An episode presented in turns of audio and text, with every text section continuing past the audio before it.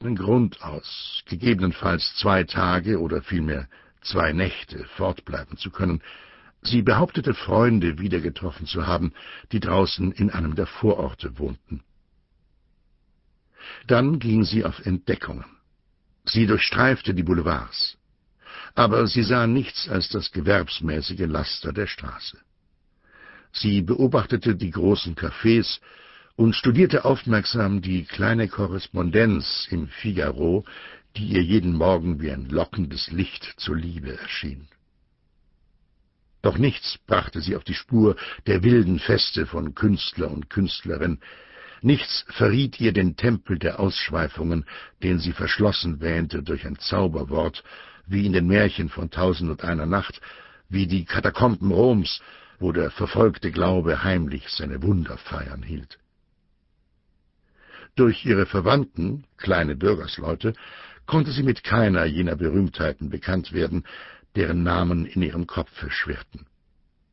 Schon gab sie alle Hoffnung auf, als ihr der Zufall zu Hilfe kam.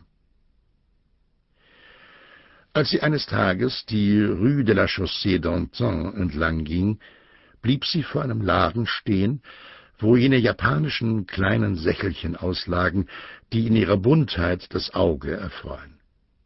Während sie die spaßhaften, winzigen Elfenbeinarbeiten, die farbenleuchtend eingelegten Vasen, die seltsamen Bronzen betrachtete, hörte sie im Inneren des Ladens die Stimme des Besitzers. Er zeigte unter vielen Bücklingen einem kahlköpfigen, wohlgenährten kleinen Herrn mit grauem Bart eine riesige, dickbäuchige Pagode. Es sei ein Unikum, meinte er. Und in jedem Satz posaunte er wie mit Trompetenstoß einmal den Namen des Kunstfreundes aus, einen berühmten Namen.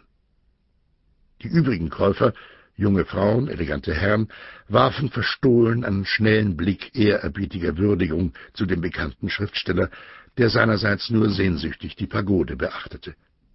Sie gaben sich an Hässlichkeit nichts nach, wie Kinder eines Schoßes. Der Kaufmann sagte, Herr Jean Varin, Ihnen würde ich das Ding für tausend Franken lassen. Das kostet es mich selbst. Von anderen verlange ich fünfzehnhundert Franken, aber mir liegt an der Kundschaft der Herren Künstler, darum mache ich Ihnen Vorzugspreise. Sie beehren mich alle, Herr Jean Varin. Gestern noch kaufte Herr Busnac eine große antike Schale. Neulich erst habe ich an Herrn Alexandre Dumas zwei solche Leuchter verkauft. Sie sind schön, was? Sehen Sie mal, wenn Herr Solar das Ding da sähe, das Sie in der Hand haben, wär's schon weg, Herr Baron. Der Schriftsteller schwankte unschlüssig. Der Gegenstand reizte ihn, doch er dachte an den Preis. Dabei kümmerte er sich so wenig um die neugierigen Blicke, als ob er in der Wüste allein gewesen wäre. Sie war zitternd eingetreten, beinahe frech, das Auge auf ihn gerichtet. Nichts fragte sie danach, ob er schön sei, elegant, jung. Es war ja Jean Varin in eigener Person. Jean Varin. Nach langem Kampf und schmerzlichem Zögern stellte er die Figur auf den Tisch mit den Worten Nein, das ist zu teuer. Der Kaufmann verdoppelte seine Beredsamkeit. Aber Herr Jean Varin zu teuer? Das ist seine zweitausend Franken unter Brüdern wert. Der Schriftsteller gab traurig zurück, indem er die Pagode mit den Emailaugen betrachtete. Das glaube ich schon, aber es ist mir zu teuer. Da packte sie närrische Keckheit.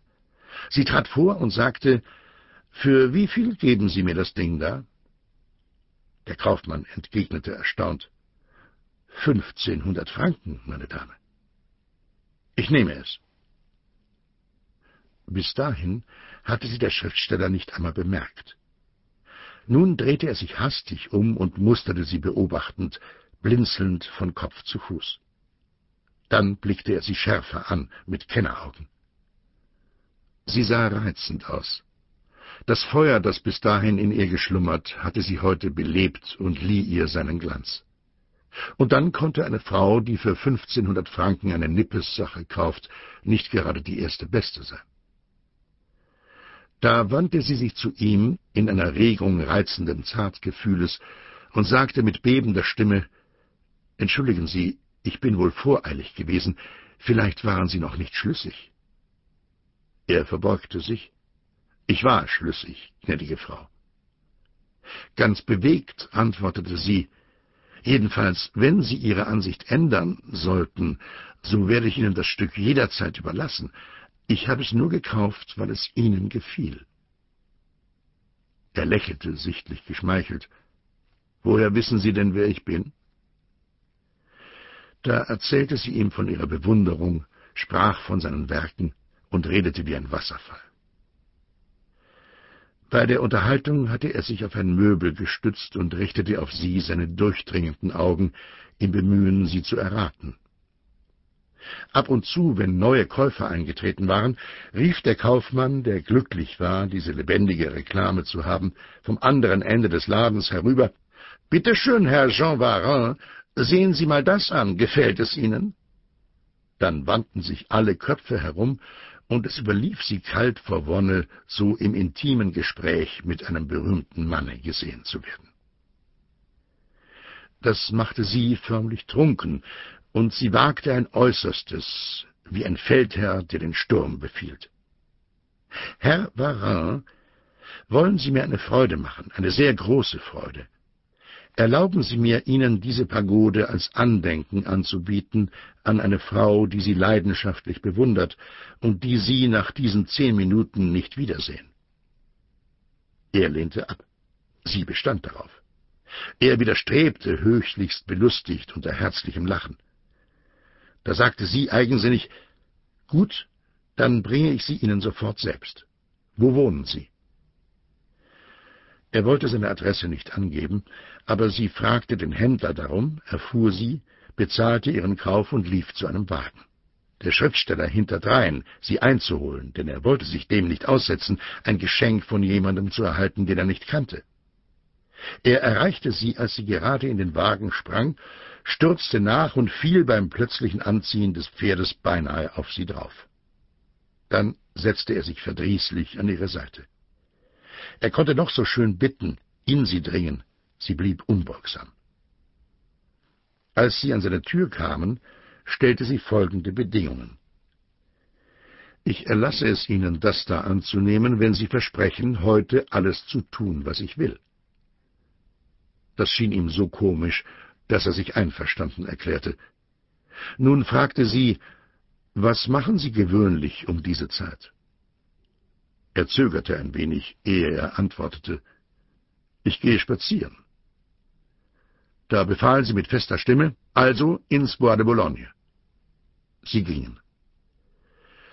Er musste ihr alle bekannten Damen zeigen, vor allem die der Halbwelt, mit allen Einzelheiten über ihr Leben, ihre Gewohnheiten, ihr Haus, ihre Laster. Es begann Abend zu werden. Was machen Sie sonst um diese Zeit? Fragte sie. Er antwortete lachend, »Ich trinke meinen Absinth.« Da entgegnete sie ernsthaft, »Herr Varin, so trinken wir unseren Absinth.« Sie traten in ein großes Boulevardcafé, wo er Kollegen zu treffen pflegte. Er stellte ihr alle vor. Sie war verrückt vor Freude, und immerfort summte ihr das Wort im Hirn, »Endlich, endlich!« Die Zeit verstrich. Sie fragte, »Ist's jetzt etwa Ihre gewohnte Essenszeit?« »Jawohl, gnädige Frau.« »Schön, Herr Baron, dann wollen wir zu Tisch gehen.« Als sie das Café Bignon verließen, meinte sie, »Was machen Sie abends?« Er blickte sie starr an. »Das kommt darauf an. Manchmal gehe ich ins Theater.« »Gut, Herr Baron, so gehen wir ins Theater.« Sie besuchten das Vaudeville durch seine Vermittlung umsonst, und zu ihrem höchsten Stolze ward sie auf dem Balkonfauteuil vom ganzen Hause an seiner Seite gesehen. Nach der Vorstellung küsste er ihr galant die Hand. »Gnädige Frau, ich muss mich noch für diesen reizenden Tag bedanken.« Sie unterbrach ihn.